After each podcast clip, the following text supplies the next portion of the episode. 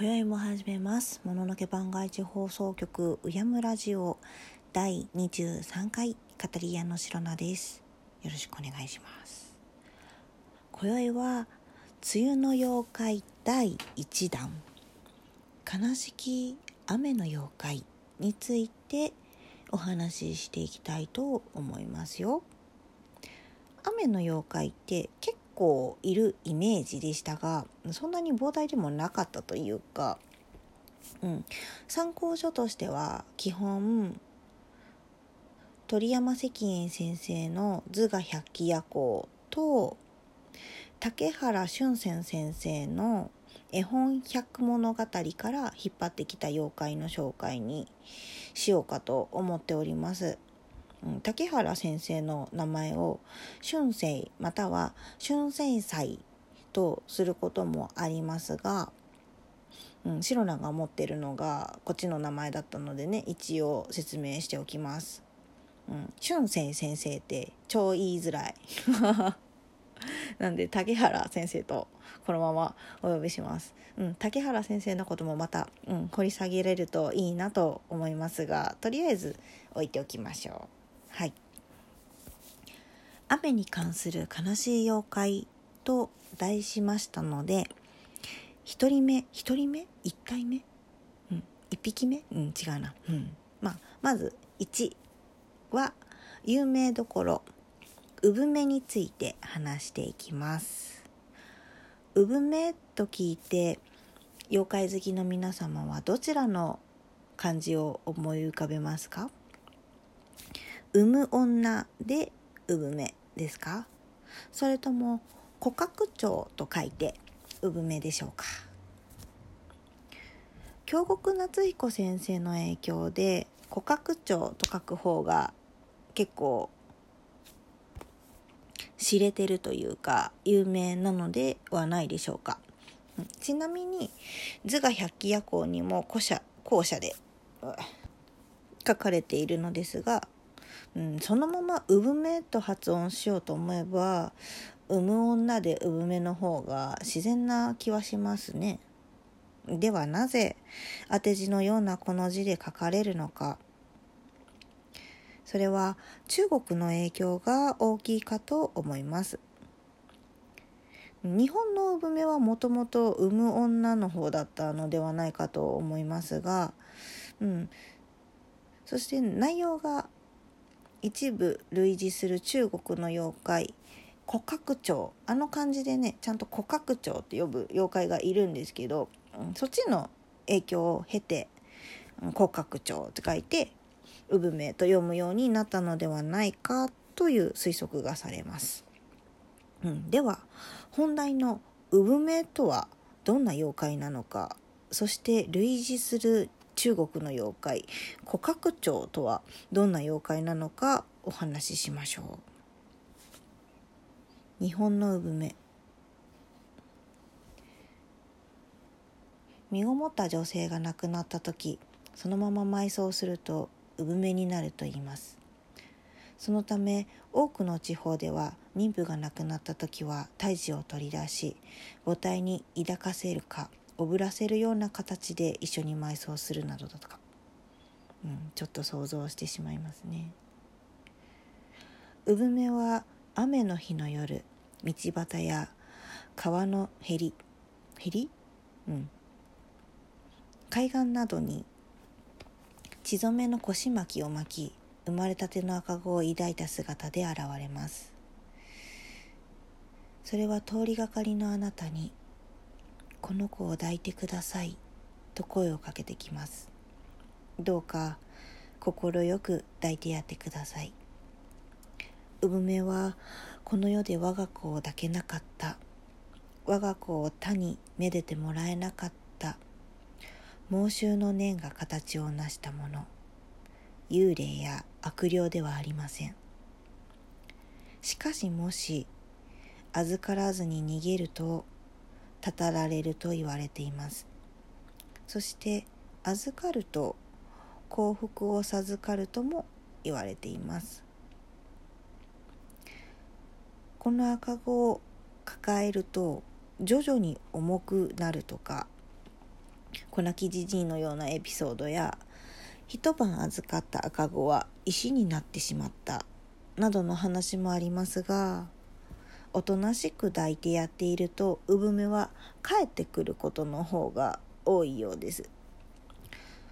そのひとときは当事者であればかなり長く感じるものですがうん自分のためにも産めのためにもどうか耐えてください。さて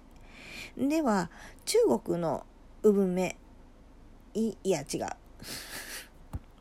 ちょっと今日グダグダだけど最後まで読んでみよう。中国の古角町と比較してみましょう。古角町だとねあの日本の妖怪図鑑的なのにはなかなか載ってないかなと思います。あの古角町って書いて運命じゃなくて古角町って書いてももろ古角町って読む妖怪のことでこの前ねあの怪奇鳥獣図巻っていうねあの中国の三階鏡の写しみたいな本をゲットしたから、うん、それも見てみたんだけれども載ってなかった、うん、その本ねあの会長系をさ網羅してんのかなと思ってたんだけどそういうわけでもない感じでね。でもねあの絵がいっぱいだから見てて楽し不気味壊しみたいな 感じなんだけど、えっ、と、その古角町はね、中国の本草項目っていう本とか、あの、日本の和漢山菜図図にね、載ってるらしいんだけど、さすがに持ってないね。実際に会ったこともないし、誰かから直でこうあったんだけどって話をね聞いたこともないからねとりあえず調べたんだその中国の古角町古角町とは中国の鬼人の一種であるという。野中に飛行し目星をつけておいた子供をさらう。目星のつけ方は日中に干されている洗濯物や庭のおもちゃなどで判断するというチークガングセルスレディ並みの知的判断力ですが うんとこれらに自分の血で印をつける。文字通り目星をつけるわけだ。そうされたものの持ち主である子供は魂に傷をつけられ引きつけに似た症状を起こす。古角町はこう毛皮のね衣を羽織ると鳥に化け脱ぐと人に化けると言われているんですがこう聞くとねこう人の姿の方が本体なのかなって思うのは白なだけでしょうか。うん、鬼人の一種というだけあって日本の産めのような同情を感じさせる部分はなく恐ろしい妖怪です。目星をつけられてしまった対処法としては血をつけられた衣類は裂いてその日の夜が来る前に処分する。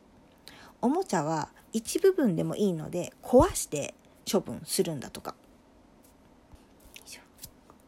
産めと古角町が同一視されるようになったのには諸説あるらしいんですが外見が女性であることと子供絡みであることが挙げられるように思います。茨城県のねあのウバメトリっていう妖怪がこれらを同一視させる原因になったという説もあるんですがこれはねなんかちょっとこじつけっぽく聞こえるんですよねこの両方があってからあのウバメトリっていう妖怪が生まれたんじゃないのかなみたいなのもあるんですけどちなみにえーと、水木しげる先生もあの産めを書いていらっしゃいます。この古角町って書いて産めの方を書いてるんですけどこれはね女性ではなく鳥の姿ですどちらかというとおぼという呼び方の方がしっくりくる感じの妖怪の絵なんですがあの鬼太郎ロードにねあのブロンズ像があるはずなんですけども、うん、でもねこう「あおぼ」って読むみたいなことが書いてあるんですけどでもおぼはねあのイタチ系の妖怪で別にいるんだけどねあの古角町と書く産めはあの水木先生は鳥のフクロウのような姿で描いていらっしゃいます、うん、その雰囲気がねシロナはこのモスマンに見えてちょっと苦手なんですよね。だけどちょっとこう釘付けになる感じ。モスマンはね実際に見たことあってあれ音もなく飛ぶんですよ。結構でかいんだけど目が赤く光ってた。見た瞬間めっちゃ鳥肌立ったんだけど。あ今思い出しても気持ち悪いんだけどね。いつに見たのかっていうとねうん車の運転してて赤信号で止まってた時にね見たんだけどうんだから二十歳は超えてたと思うし幼少期のあやふやな記憶とかじゃないんだよね。うん、またユーマについても話してみたいけどねちょっとなんか路線変わるような感じがして嫌なんだよね。あちなみに産めあ産む女って書いて産めも水木先生は描いてましてどう書き分けてんのかちょっと知らないんだけどアニメ漫画ではどっちが出てくるんですかね？こうちゃん話を網羅してないからねちょっと分かんないんですけど、うん、さて産めの解説は以上にしようかと思いますが、うん、熱が入っていかんせん長くなりました。さらっと雨に関する妖怪を4体ほど紹介する予定だったんですが続きはまた今度。有名というか興味そそられる妖怪だったかなと思うのでしっかり話せてよかったと思います。あまり掘り下げられてないんですけど。では次回予告。おっと時間なくなる。